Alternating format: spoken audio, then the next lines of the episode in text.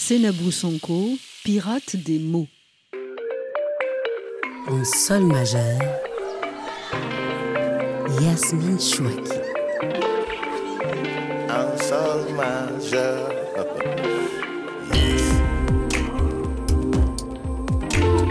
Je t'abîme, m'abîme, je dois t'oublier. Je suis le jean de mon jean, je suis bousillé.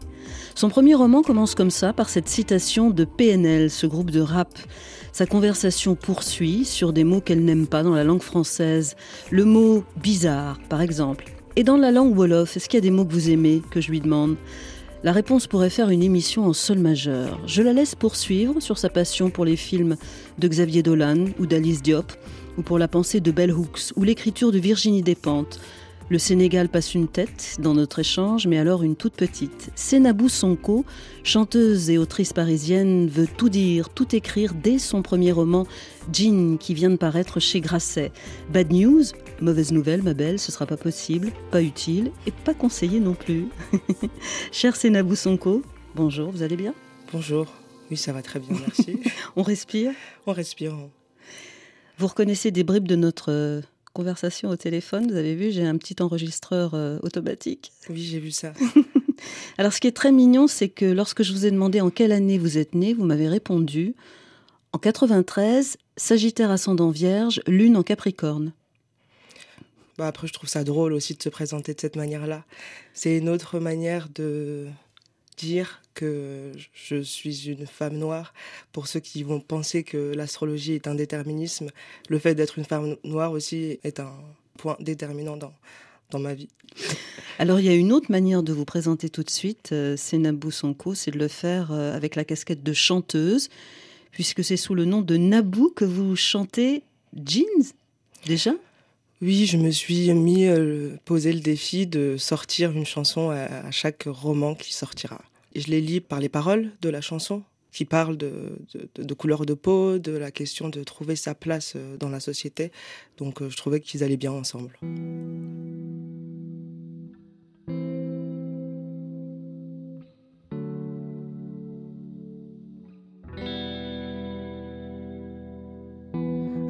From nowhere, the color of my skin put me somewhere else I always win. Chasing money all day, all night, chasing money.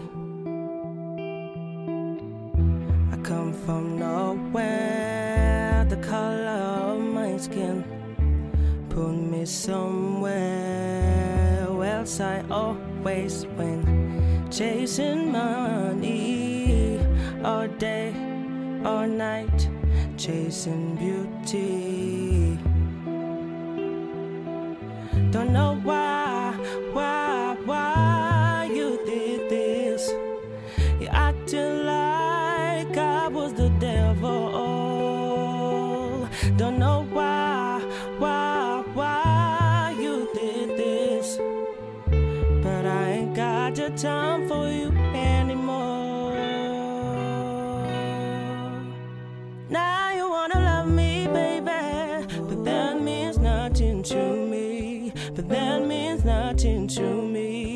that means nothing to me. Now you wanna make things right, but but that means nothing to me. But that means nothing to me. But that means nothing to me.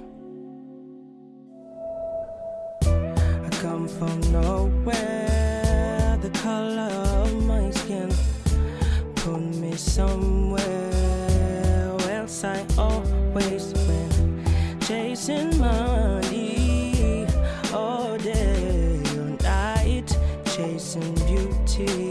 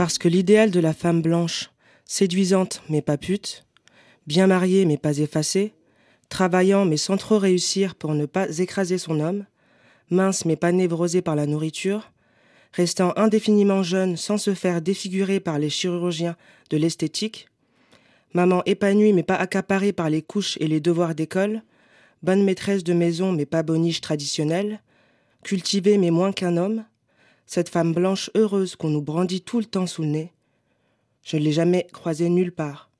Je crois bien qu'elle n'existe pas.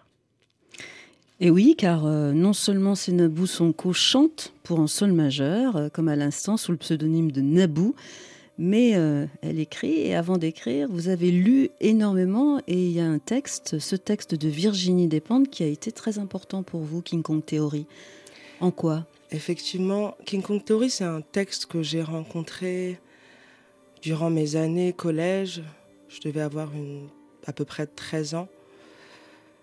En fait, je suis pas sûre d'avoir tout à fait compris ce dont il en, il en retournait euh, à l'âge de 13 ans.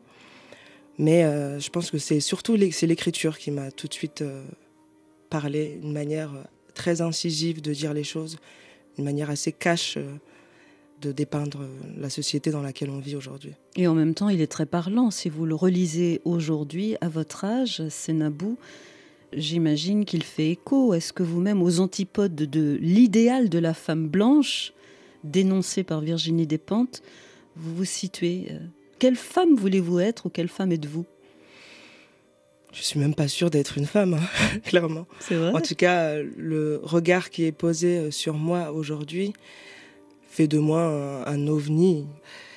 Et euh, je suis pas sûre de m'inscrire dans la binarité des genres.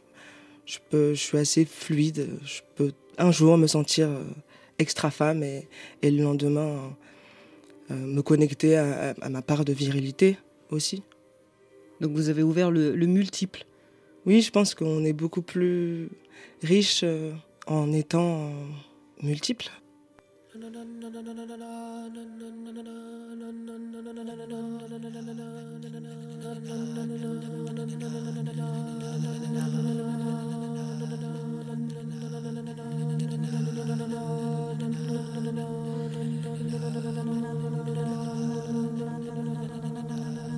Quel est le mot de la langue française que vous aimez le plus ou le moins?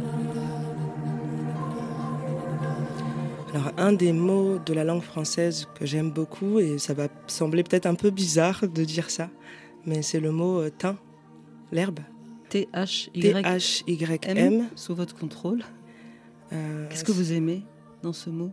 C'est avant tout sa graphie euh, visuellement. C'est un mot qui me fait penser à, à de l'arabe, à des textes de l'écriture coranique.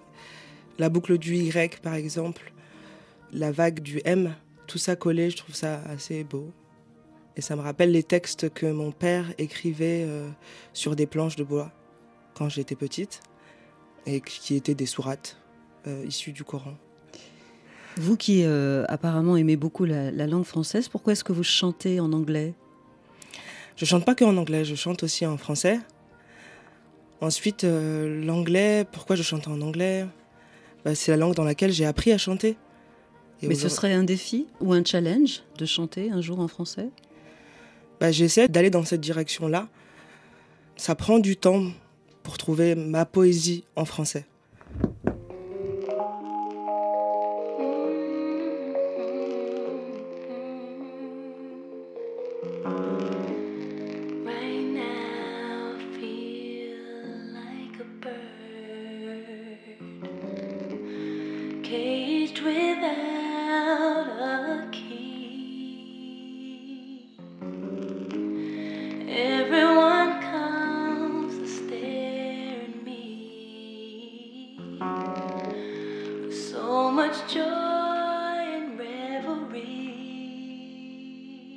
Donc en fait, c'est la faute à Alicia Keys si vous ne chantez pas en français. C'est la faute à Alicia Keys. c'est elle qui m'a tout appris et c'est une chanson que je connais par cœur évidemment, que j'ai chantée euh, des centaines de fois. En fait, j'avais pas besoin de savoir ce que elle racontait pour être touchée par la musicalité et la voix surtout. Donc vous êtes rêvée d'abord chanteuse. Oui. Et paradoxalement, j'ai aussi toujours su que devenir écrivain, ça allait arriver un, un jour ou l'autre.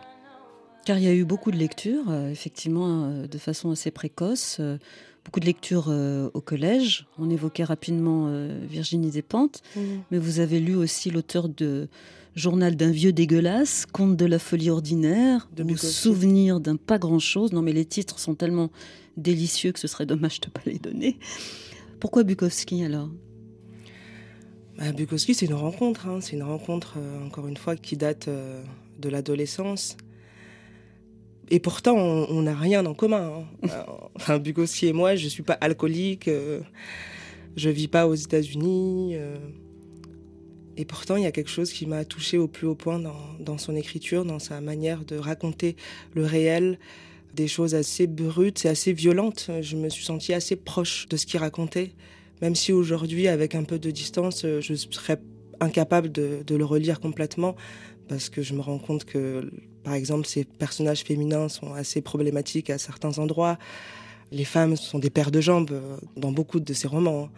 Mais, euh, mais encore une fois, c'est la langue qui m'a attirée. Hmm. C'est la langue, c'est l'écriture hein, qui est euh, le- le premier appât pour vous, au point d'imiter, quand vous êtes jeune, le style Bukowski. Je m'y suis essayée. Dans les textes de Bukowski, il y a beaucoup de scènes sexuelles.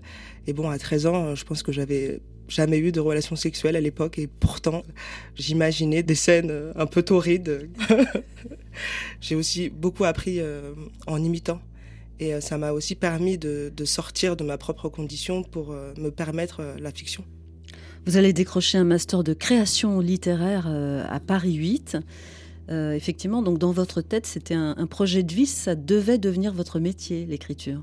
Mais j'ai mis du temps à le concevoir de la sorte. J'avais l'impression de, de retarder le plus possible ce moment. J'ai pas fait tout de suite le master de création littéraire, je me sentais pas prête justement et j'ai fait un petit détour par euh, Bruxelles à la Cambre. J'ai pas réussi à trouver ma voie à cet endroit-là. Et euh, après Bruxelles, j'ai décidé de revenir à Paris 8 en me disant OK, là c'est le moment. Il faut que je ramène la littérature à moi. Je pense que c'est ça a surtout été ça Hmm. peut-être. Ramener la littérature à soi, parce que c'est une grande question finalement. En tant que lectrice, il y en a une autre de question, c'est euh, est-ce que vous, vous étiez devant tous ces textes que vous découvriez et que vous admiriez, vous étiez une lectrice blanche ou une lectrice noire? Ça, C'est une bonne question. Je pense que la plus grande partie de ma vie de lectrice, euh, bah, j'ai été blanche. Euh, J'ai jamais rencontré de personnage euh, qui me ressemblait. Ça m'a pas empêché de m'identifier et de me projeter dans une histoire. Mais euh, écrire à, à mon tour, c'était aussi une manière de, de contribuer à, à faire exister euh, des sensibilités manquantes en littérature Mm. aujourd'hui. J'ai envie de, de reprendre encore les mots de Despentes. Elle, a une phrase qui a fait, je crois, le, tour du monde littéraire, en tout cas. J'écris chez les moches, pour les moches, les vieilles, les camionneuses, les frigides, les mal baisés, les imbaisables, les hystériques, les tarés, toutes les exclus du grand marché de la bonne meuf. Vous, Sénabou euh, Sonko, est-ce que vous savez de quel endroit vous voulez écrire? Ah, c'est que c'est pas facile comme question. Je peux prendre la métaphore de la piraterie, qui sont des êtres qui habitent sur un bateau et qui n'ont pas de terre à eux. Moi, j'ai l'impression d'être sur mon bateau en pleine mer et j'ai pas envie de me rendre sur la terre ferme pour l'instant. J'ai envie de rester en pleine mer sur mon bateau et, d'aller attaquer d'autres bateaux, mais pour l'instant, je suis très bien en mer. Chica.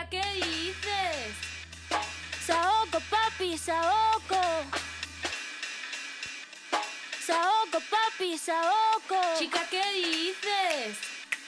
Saoco, papi, saoco. Saoco, papi, saoco. Saoco, papi, saoco. Cuando pone perla en el collar, te pipián diferentes ya no son perla uno. Cuando los cubitos de hielo ya no se guarda hielo, se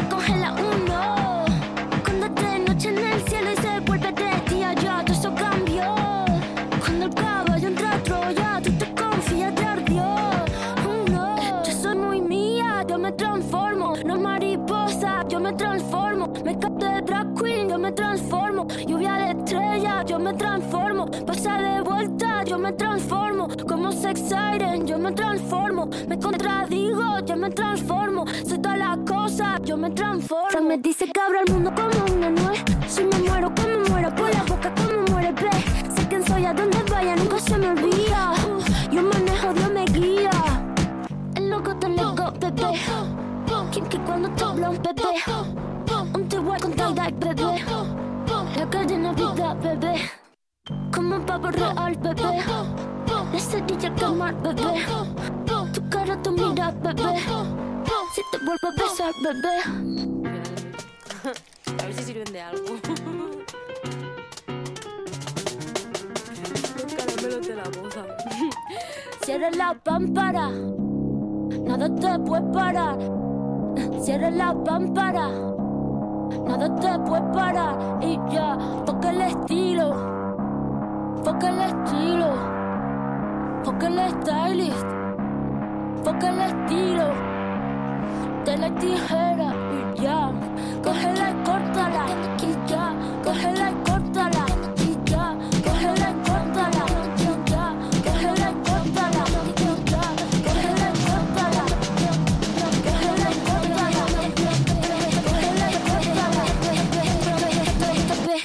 Pour en sol majeur et sur RFI, le programme de Rosalia, donc qui est une jeune pousse, euh, une pépite espagnole, je crois qu'il est clair, hein, c'est, c'est Nabou Sonko, euh, hashtag Transformo. Hashtag euh, Transformo fort.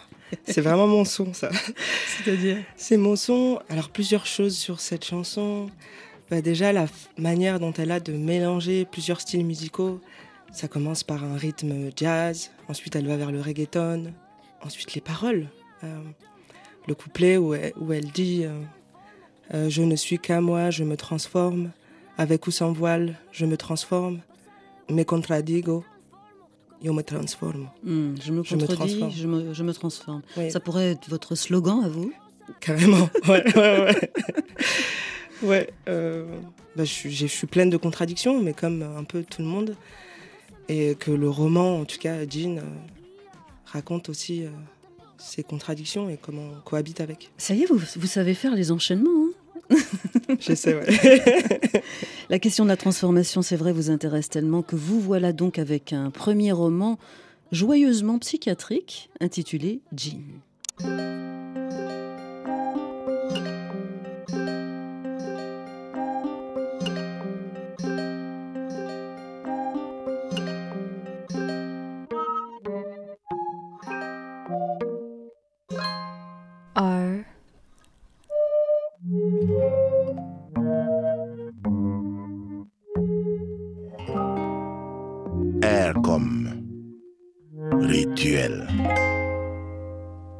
Beaux yeux en amande, là, je, je les regarde et je vais planter ma question. Est-ce qu'il y a des rituels qui font partie de votre vie, Sénabou?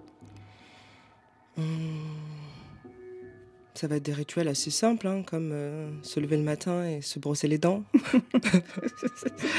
allumer des bougies. Je fais vraiment pas du tout de hiérarchie entre euh, des rituels quotidiens, journaliers, et des rituels de bien-être intérieur, c'est-à-dire euh, certaines méditations euh, qui sont liées à aucune croyance, hein, juste pour me recentrer et, et me reconcentrer, tout simplement. Le téléphone a sonné dans le salon. J'ai répondu parce que ma grand-mère, mamie pirate, disait que si je voulais être une bonne guérisseuse, il fallait commencer par répondre au téléphone pour prendre les rendez-vous. Que je dise euh, bonjour, ici le cabinet mamie pirate, que puis-je faire pour vous entre autres. Ainsi s'ouvre votre roman Jean, donc que j'ai présenté euh, rapidement comme joyeusement psychiatrique, car c'est vrai que c'est sur, euh, sur un ton tragicomique, on rentre dans la vie de Panda, Mamie Pirate et Jimmy, entre autres. Qu'est-ce qui lie ces trois-là? Peut-être un lien d'amour? Parce que ce sont des fracassés de la vie, on pourrait dire euh, ça rapidement. Ils ont des attaches avec des, ailleurs, mais de très grandes ruptures affectives dans, dans leur vie. Et ils vont se réchauffer ensemble tous les trois. Ils sont euh, comme une petite famille d'élection. Oui, c'est un peu une famille choisie. Ils sont tous euh, plus ou moins cabossés, il leur manque tous quelque chose. Alors Jimmy, on l'a pas dit, il est euh, schizo, schizophrène, et autour de lui va s'agiter euh, plusieurs mondes. Le monde des Blancs, avec Madame la Psy, et puis le monde des guérisseurs, et avec Mamie Pirate notamment. Et là où vous vous amusez, c'est autour de la définition de la schizophrénie, qui évidemment n'est pas la même d'un monde à l'autre. Oui, après, euh, ça m'a importé peu de définir la schizophrénie euh, en des termes médicaux et d'en donner une définition euh, Scientifique. scientifique. Je pense que finalement, la- le roman pose la question de savoir si on n'est pas tous un peu schizophrènes dans la vie de tous les jours. C'est pas est-ce que ça nous arrive pas de se parler à soi-même sous la douche euh, ou d'entendre sa propre voix résonner euh, à certains moments de la journée? Ouais. Moi, ça m'arrive en tout cas de temps en temps. Bienvenue au grand club. Alors Jimmy, fils d'une blanche, une blanche sans le sou, sortant régulièrement de désintox, et d'un père sénégalais qu'il n'a pas connu quasiment, Jimmy euh, pense que son père justement lui a jeté un sort à cause de cette séparation parentale. Et donc un voyage au Sénégal s'avère nécessaire.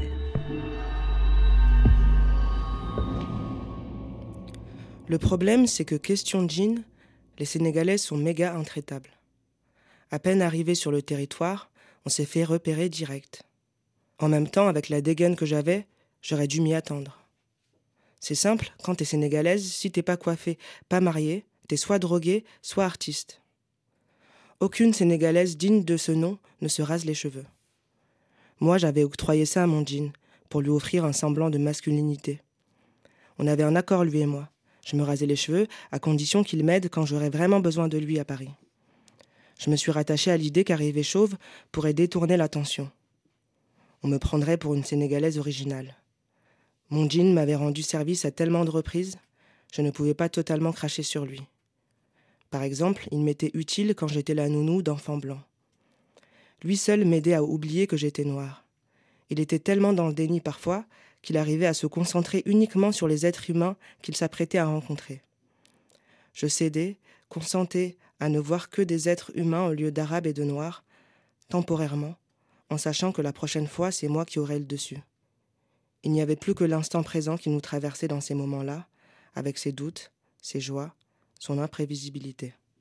Merci, Senabou Sonko. La grande question brinque-ballée dans ce roman Jean, c'est euh, qu'est-ce qu'un djinn?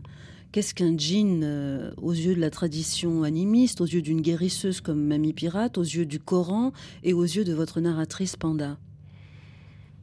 En tout cas, à mes yeux, je suis pas sûre de savoir, de savoir exactement ce que c'est un, un djinn.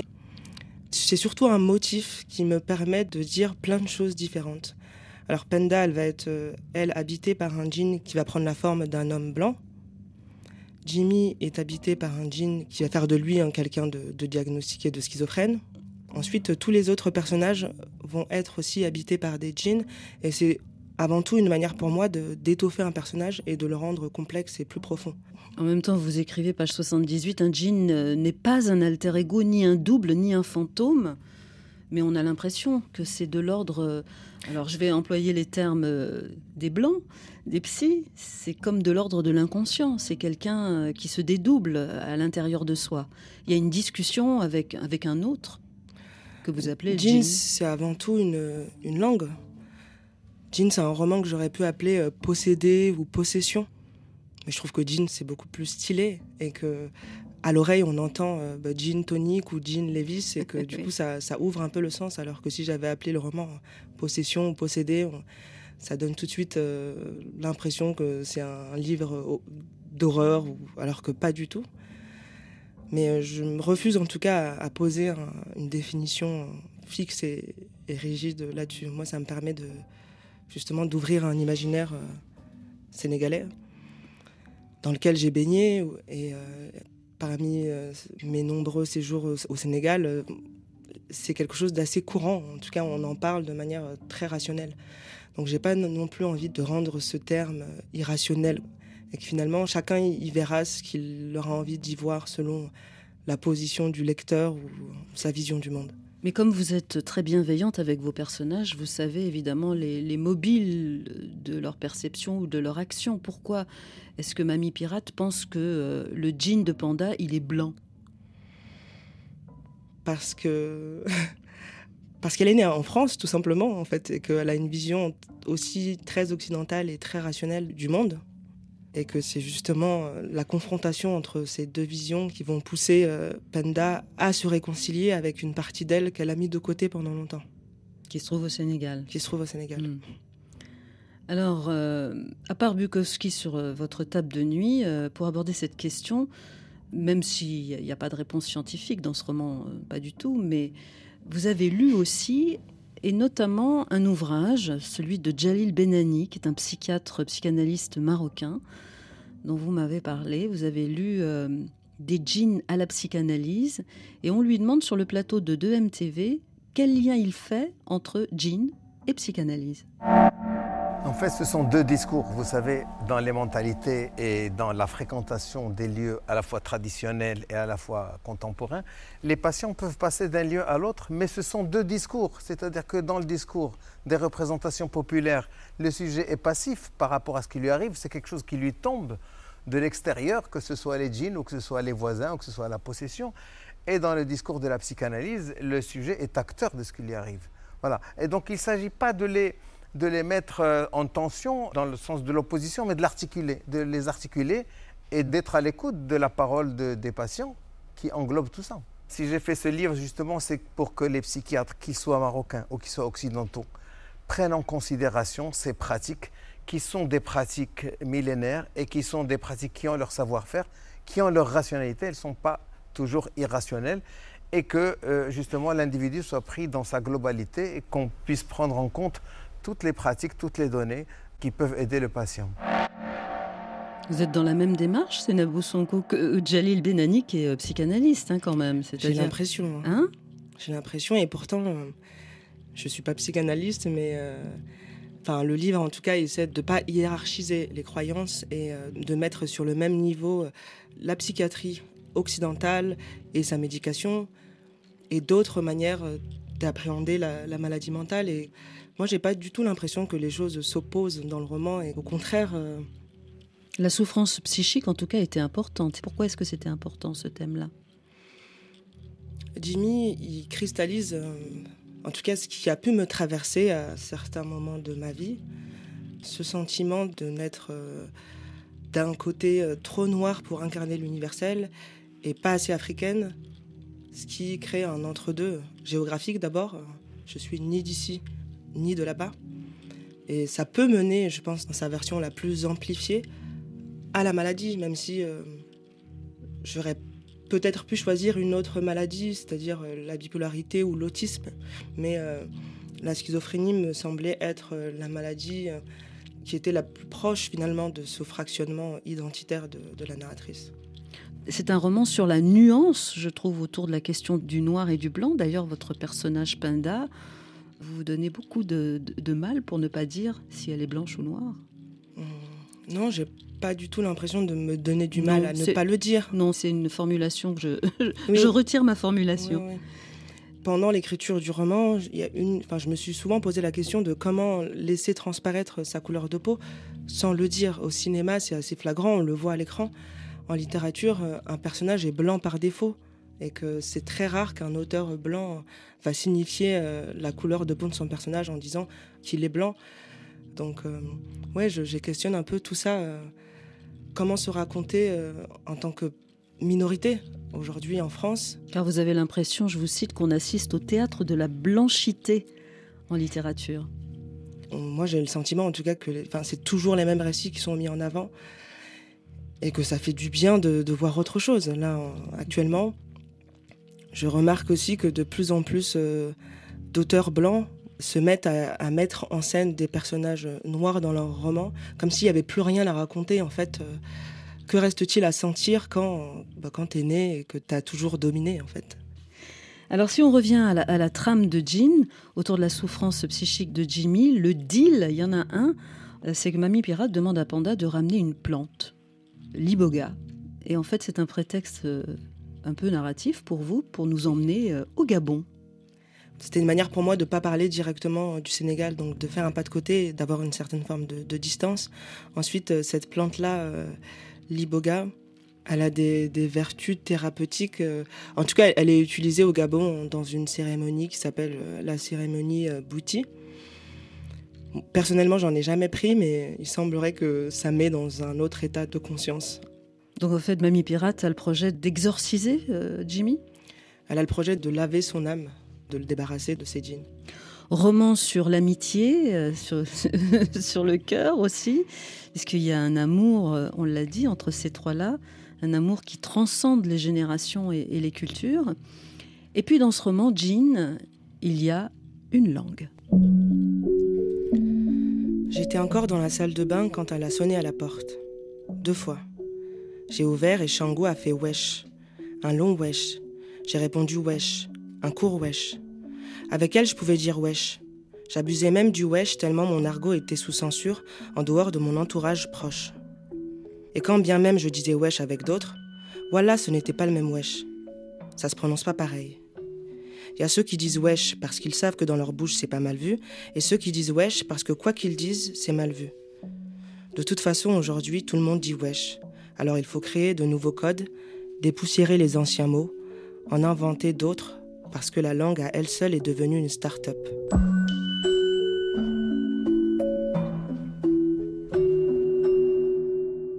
Waouh, vous le pensez vraiment, c'est Nabou La langue de Jean, en tout cas, c'est surtout une langue qui réfléchit sur elle-même.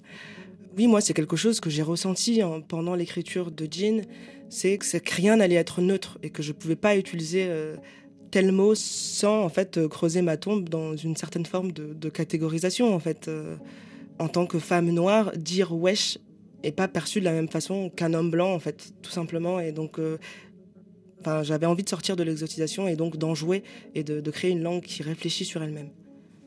Donc elle fonctionne comment cette langue d'écriture? Est-ce que vous- parfois vous avez l'impression en même temps, puisque c'est toute la trame, qu'il y a un jean qui est écrit par-dessus votre épaule?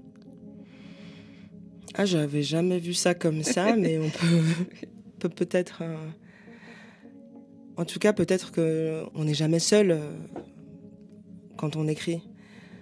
On est entouré de fantômes, euh, donc de djinns probablement, et que la langue est, jamais une, elle est toujours euh, multiple, elle est toujours traversée par d'autres langues qu'on maîtrise ou pas. Moi, en tout cas, c'est, je suis très sensible à, à la manière dont les gens euh, parlent. Ensuite, je vais piocher. euh, Donc vous avez un enregistreur permanent? Peut-être un enregistreur euh, mental. Je fais attention en tout cas. Pourquoi ce roman n'est pas au présent? Bonne question. En fait, au présent, je ne sais pas du tout. euh, par exemple, si j'écris juste euh, je me lève et je vais boire un café, qu'est-ce qui va se passer ensuite euh, Alors que je me levais et j'avais bu un café, là l'imaginaire se Oui, c'est déjà beaucoup plus simple. Parce que j'ai l'impression du coup de raconter une histoire qui est déjà passée et qu'il faut juste, enfin que je sais pas, c'est peut-être un peu mystique de dire ça, hein, mais que du coup en fait que il y a juste quelqu'un qui vient me, me souffler ce qui s'est passé. Ouais, Il y a un quelqu'un Il y a quelqu'un, ouais, je sais pas qui, qui, mais il y a forcément quelqu'un. Vous savez pourquoi vous écrivez? Pourquoi c'est vital? Je sais pas, je suis pas sûre de répondre à cette question un jour parce que je pense que le jour où je, je- je sais, euh, j'écris plus. Est-ce que l'écriture pourrait être liée euh, à un silence familial, par exemple? Probablement, écrire c'est peut-être une manière de combler ce silence. Enfin, mes parents étaient très taiseux, euh, le sont toujours d'ailleurs. Et j'ai l'impression que par l'écriture, euh, j'approche d'une certaine vérité qu'on ne me livrera pas autrement. Donc, je mène l'enquête et je, je raconte ma propre histoire. En tout cas, j'invente quelque chose qui pourrait me, me satisfaire sur le moment. Les silencieux sont de gigantesques volcans, je vous cite. Écrire, c'est aussi peut-être une manière de ne pas parler. Et pour ce premier roman, euh, Sénabou, vous n'avez pas été séduite par euh, l'autobiographie? Hmm, non, je pense que un essai sociologique aurait suffi pour le coup euh, pour raconter euh, ma vie. Et qu'il y, y, a déjà certaines personnes qui le font et qui le font très bien. Donc euh, la fiction a été une grande aide pour justement brouiller les pistes. J'ai une question de, de Léonora Miano à qui on pose justement cette question. Est-ce qu'un jour vous écrirez votre autobiographie? Elle répond Comment se dénuder face à des gens qui pensent que vous n'êtes pas eux? 娘は泣いたとさ。辛い別れを泣いたとさ。リンゴ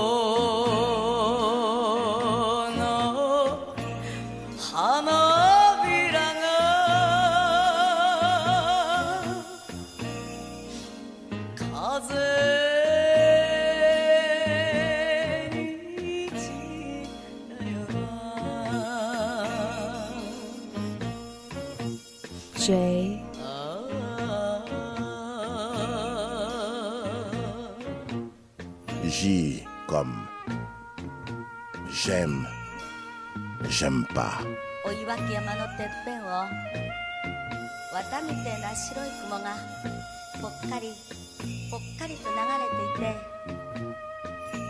Ibari Misora, on vient d'entendre en sol majeur. J'aime, j'adore. J'adore la voix, j'adore euh, ce que dégage cette chanson qui est pleine de mélancolie. Et euh, je suis allée euh, voir la traduction aussi de, de la chanson et ça parle de, de peuplier ou d'un cerisier, enfin voilà, de quelque chose d'assez poétique. Et euh, j'aime surtout la voix de cette chanteuse. Le sédentarisme. Euh, j'aime pas. Moi, j'aime le mouvement, j'aime bouger. euh, je suis plutôt nomade. Dernier voyage? C'était à Rio, au Brésil. je me suis payé ça avec l'avance de Grasset. Merci Grâce. Merci Grasset. TikTok. J'aime pas. En tout cas, j'ai pas. Vous en pensez quoi des réseaux sociaux? Rien de particulier. hein. Euh, ça, peut être un bon moyen de communiquer, et comme ça peut être euh, à la fois aussi euh, néfaste pour certaines personnes. Enfin, ça dépend de comment tu le doses. Moi, j'y vais avec parcimonie. Quoi. On se dit tu, ça y est. La boxe anglaise. J'aime la boxe anglaise. En tout cas, je l'ai pratiquée depuis 4 ans. C'est un, c'est un bon moyen de, de se défouler. Invocation. J'aime bien. hein. J'aime bien. C'est même euh, peut-être le titre de mon prochain roman. Mais encore en arabe. Du coup, en arabe, euh, ça se dit douha. Et euh, ouais, le mot, le mot invocation me parle énormément. Tout de suite, je me demande qu'est-ce qu'on peut invoquer. En fait, dans la vie de tous les jours, on peut invoquer un être cher, on peut invoquer l'amour, on peut invoquer la pluie. Plein de choses peuvent être invoquées. L'histoire. Avec un grand L'histoire H. avec un grand H, je crois que j'aime pas. hein. Parce que euh, j'ai l'impression que c'est toujours les, les vainqueurs qui racontent l'histoire et je pense que pour le coup, je suis du côté des, des vaincus et, et que du coup, euh, c'est aussi pour ça que je, je raconte moi-même mes propres histoires. Vous dites ma temporalité intérieure n'est pas celle de l'histoire officielle. Bah, je vais donner un exemple tout bête. hein, euh, Noël, enfin, moi je vis en coloc où on est, euh, on est six dans une grande maison et à Noël je me suis retrouvée euh, toute seule dans cette grande maison parce que tout le monde est parti chez sa famille.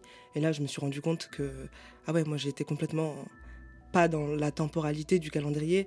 J'ai continué à écrire et, et j'essaie de garder cette temporalité intérieure et de pas forcément me calquer au calendrier. C'est important pour moi. Le Sénégal. J'aime bien, même si c'est un pays que je connais peu, qu'on m'a transmis euh, surtout par l'éducation, par une langue que j'ai entendue petite, mais que je ne maîtrise pas complètement. J'aime bien. Je vous y emmène une, minute en sol majeur à travers euh, la voix d'une romancière que vous connaissez sans doute, Ken Bougoul, à qui je demandais, euh, chose que d'ailleurs tous les Sénégalais savent, ce que Ken Bougoul veut dire en Wolof. Ken Bougoul, ça signifie, si on traduit littéralement, euh, personne n'en veut. De, de, la racine bug. Si on dit bug, on aime. Bougoul, on n'aime pas. Dès qu'on ajoute oul dans un mot Wolof, ça devient négatif. Alors, j'ai lu que c'était euh, au départ le choix de votre éditeur, euh, peut-être pour euh, signe de protection par rapport à ce que vous écrivez, car vous êtes très cash dans ce que vous écrivez. N'empêche que circuler quand même depuis 1984 avec ce pseudonyme qui veut dire celle dont personne ne veut, est-ce que c'est devenu une sorte d'identité pour vous, Ken Bougoul? Oui, ça l'est devenu, mais récemment. C'est-à-dire que quand j'écris le Baobab Fou, l'héroïne s'appelle déjà Ken Bougoul. Et Ken Bougoul, c'est le nom d'une de mes voisines au village, dont j'étais très très jalouse, que j'enviais, parce qu'elle était jolie, parce qu'elle avait un long cou, euh, parce qu'elle vivait avec ses parents. Elle avait une maison. Donc quand j'ai commencé à écrire le Baobab Fou, j'ai pris son prénom, euh, comme si tout ce que j'avais vécu, je le lui souhaitais. Elle qui était si, si bien en famille, si jolie, si insouciante. Est-ce que vous connaissiez cette anecdote autour de ce pseudonyme? Oui, oui, je connaissais très bien cette anecdote euh, de Ken Bougoul. Je l'ai lu sans le savoir, en fait. Et ensuite, c'est venu rajouter un sens à, à, son œuvre qui raconte quand même, euh, globalement, le fait euh, de n'être à sa place nulle part aussi. C'est un peu une paria dans son propre pays et c'est ce qu'elle raconte dans le Baobab Fou, par exemple. Donc il y a le, éventuellement le jean de Ken Bougoul au-dessus de votre épaule. euh, C'est l'un des jeans multiples qui vous accompagnent quand vous écrivez ou pas?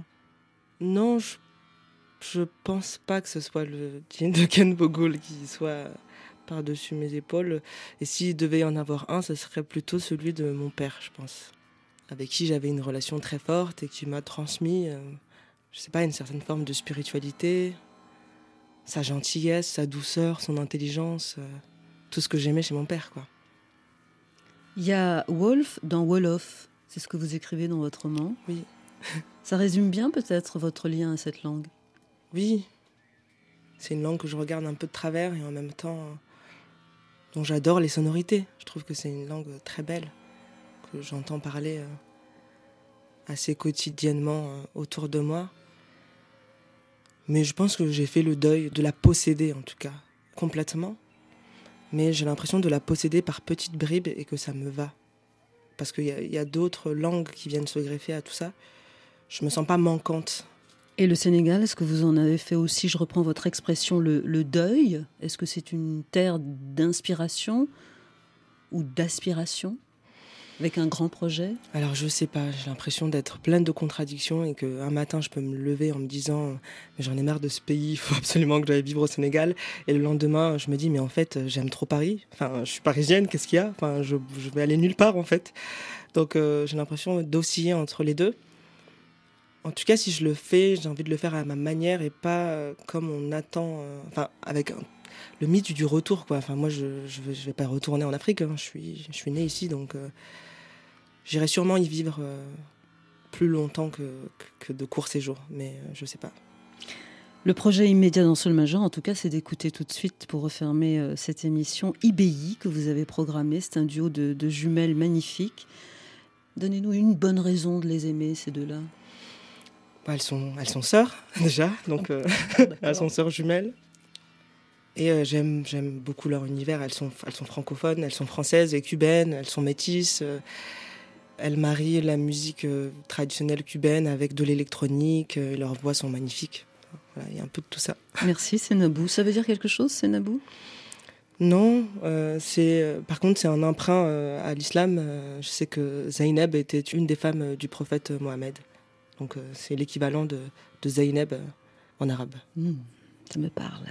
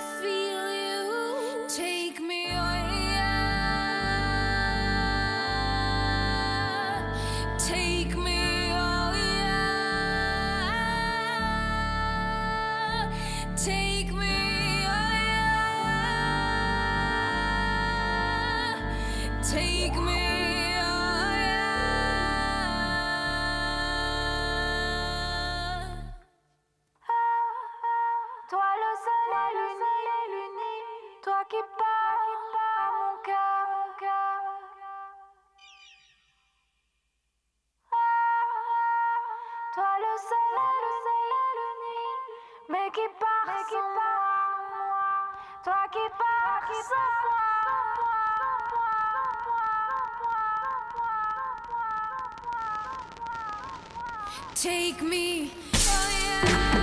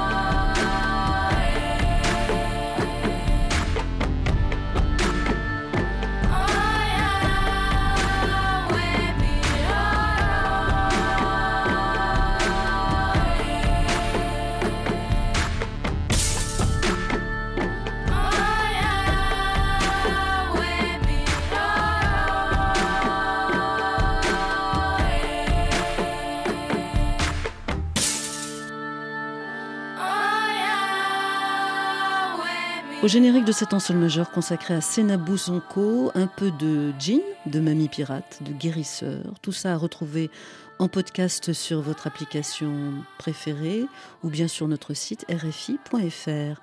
Caroline Filiette, Laura Pinto, Yasmine Chouaki, on se retrouve demain pour une petite popote autour d'Angelica Kiomi Tisser Sekin. À demain.